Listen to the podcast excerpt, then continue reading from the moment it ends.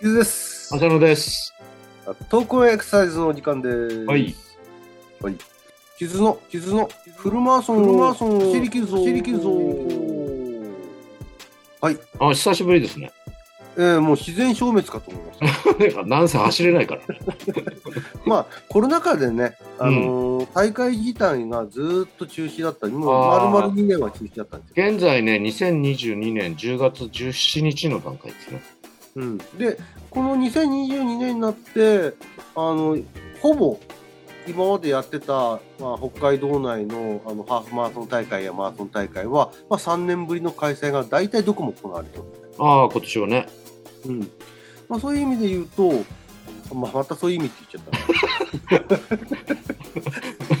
えーっとです口癖だね、よあの、まあのまあ、マラソンのそのタイミングっていうのはもう、あの大会してると言ってもいいんですけども、うん。いや、実は体ね験はしないで。実は私自体がですねうん。足を膝をけがあの痛めてしまいまして、ああ、そうでしたね。全く走れてないんですよああ。もうコーナーも消滅かって言ってたんですけど。そういつから痛めたかというと、んえー去年のですね、えうんー2021年、うん6月にまあ本当に短い、えー5キロぐらいのコースを走っててその日の夜にですね右膝急に痛くなりましておお。うん、ででも全然もう膝もつけれないとあ膝もあの曲げたり伸ばしたりもできないし足もつけれないぐらい痛くなるうーん。でまあもちろん病院にあのかかったんですけど結果は何が原因かわかんないうーん。うん、なんかウォーミングアップが足りなかったんじゃないのみたいなことを言われてうん。あのヒップ渡されてああ、そう。たんですけどでも痛み自体はずっと続いてるんですよねうーん。でまあもうほぼ丸々えー1年ぐらい膝の痛みがあまりこう良くならなくて、まあ、走ってなかったんですけども前から痛い膝と同じ側ですか。ところがですね前は左膝が痛かったんでうすねん。でまあ左膝をかばうように走ってたんですけどああ。本当にその逆の右膝が痛くなったのには衝撃を受けましたねなるほどね。え右なのっていう感じでした左じゃなくてって 嫌いじゃなくてってね。うんまあ、実際ですね、それのげせいで、まああのラ、ランニングが再開できたのは2022年の、まあ、7月になってからですね、7月。うん。うん、だからもう丸1年以上走れてなくて、おうまあ、少し、あのー2、3キロから始めて、まあ、ようやく、あのー2022年の8月末ぐらいまでは、まあ、大体10キロぐらいまでは伸ばせれるようになったんですよ。ああ。ねでもまだハハーフにも満たないですね。そうですね、10キロだから。でも、それでも、まあ、全く走れないところから見ると、おだいぶ回復してきたなと思って、うん。じゃあそろそろ昔のレベルに戻そうかなと、まあ、その膝を痛める前のレベルに戻そうかなと思って、うん。まあランニングマシーンで時速13キロに設定して、うん。まあ、前はそれだけのレベルを走ってたんで、13キロに設定して15分走ってみたんですけども、うん。まあ、やってる時はなんとか走り切れたんですよ。うん。おもうもうなかなか戻れたな、いい感じになったなと思って、うん。その日の夜ですよ、激痛で。激痛。激痛でこれは困りましたね。また膝痛くなっちゃうん。う。だからまあ、なこのフルマラソン走り切るぞのコーナーでこんなこと言うのもなんですが、うん。全くスタートライン立ててません。なんか交代しちゃってましたね。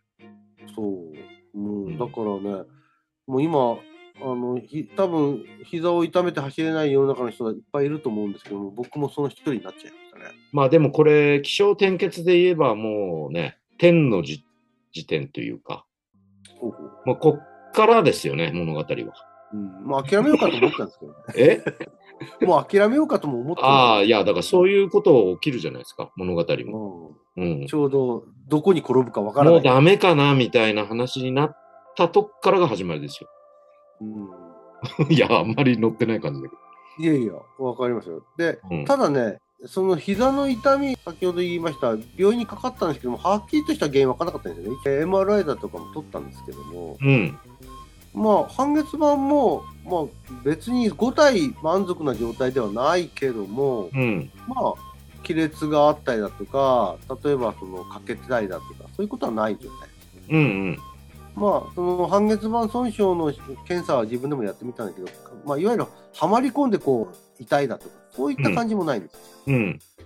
ただ一つね、その自分の膝の痛みが特徴的なのは、うん。ちょっと面白いんですけども、座ってる時間が長いと痛いんですよ。ああ、なるほどね。うん。だかうん。ら、一番よくわかる現象が、車乗ってるじゃないですか。うん。自分で運転して。うん。で、例えば、まあ1時間だとか、どうしても移動で使わな車使わなきゃいけない時の、止まって座席から降りて歩き始めた時歩けないんですよ。ああ、はいはい。うん。それなんかねってうん、それってね、生理学でネズミを使った実験とかされてた先生いて、うん。いわゆる異所性発火って、動かさないことが長いと、結局、その神経が、いわゆる異所性っていうのは、こう、なんて言ったらいいのかな。勝手にそうそうそ方う。々で発火する勝手に発火し出すっていう研究結果あるんだよ。うんだからそれに近いような、まあ、大体お、あの、膝の関節症の人なんかも、座ってて歩き始めが痛いとか、うんやっぱりそのずっと同じ状態でいて動かさないで動かし始めるときっていうのはすごいやっぱり痛みの神経を含めて発火するみたいなんですよね。よく言われてるのはあのギブスで関節を固定したあのネズミの実験で似たようなこと言われてるんですね。うん、そう空そう腹。位であのネズミの関節を、まあ、固定すると、まあ、勝手にその電気信号が、まあ、異所性発火でそう、いわゆるそれが異所性発火です。すね。ええうんっていうのは一つと、もう一つは軟骨が変性す変性します。うん。る。うん、で、まあ、いわゆるほら、潤滑油の活液、活液がやっぱり乏しくなるしね。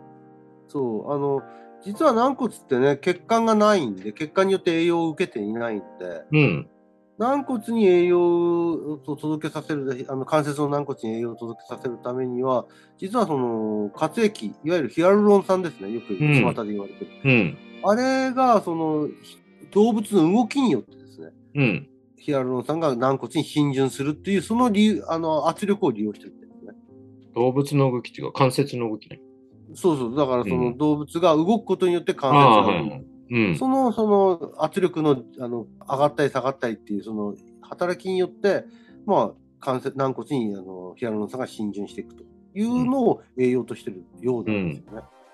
だから動かないとかえってダメだってそう言なわれんでてはいる。うんただもう一つその膝を曲げてる時の方が痛いんですよ。黙ってただ曲げてる時。す。ああ。なんで、僕は今一番自分の膝に関して疑っているのは、いわゆるその膝のお皿の裏側を裏打ちしている脂肪体があるんですけど、うん。室外骨脂肪体っていうう。ん。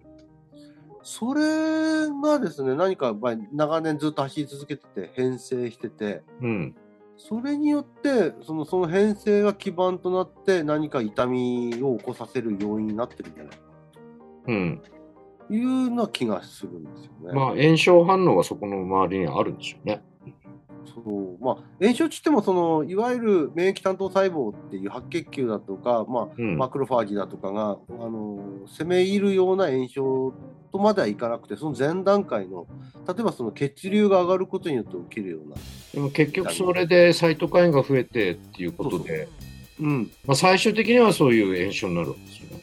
そうその炎症の、まあ、プレ炎症的なことがずーっと持続して続いてるんじゃないのかなって気はするんですうん。